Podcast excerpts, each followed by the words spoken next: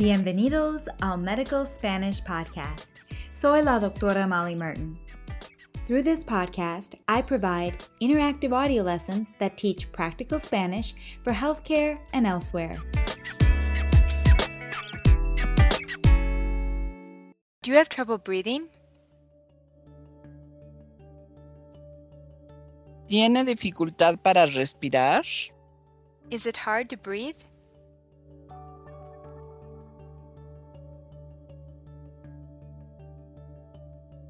¿Le cuesta respirar? Are you short of breath?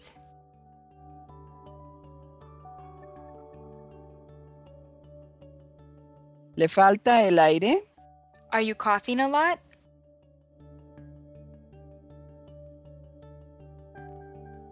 ¿Tose mucho? Do you have a dry cough?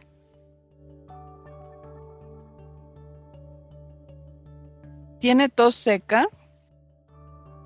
Do you hear a wheeze when he exhales?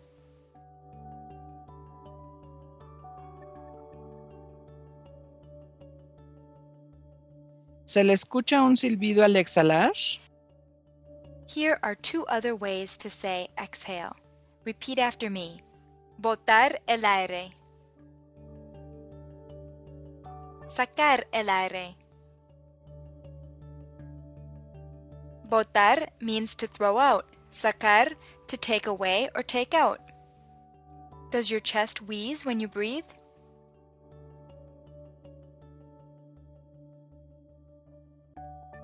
¿Le silba el pecho al respirar? Do you wheeze when you breathe?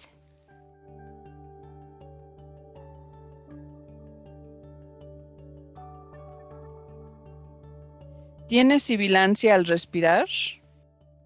Does your chest feel tight?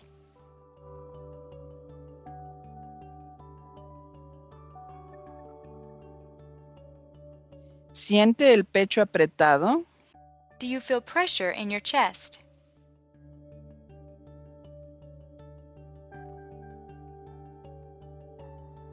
¿Siente presión en el pecho? Excelente. And now for some grammar talk. Because all of these questions are in the third person singular, they can be used both to address usted or when referring to a third person. Therefore, when you want to ask, does he wheeze when he breathes? Or do you wheeze when you breathe? You ask the same question. ¿Tiene sibilancia cuando respira?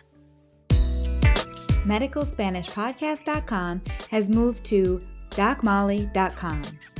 Here I offer both medical Spanish and Spanish grammar interactive audio lessons. For premium lessons, go to DocMolly.com. Hasta la próxima!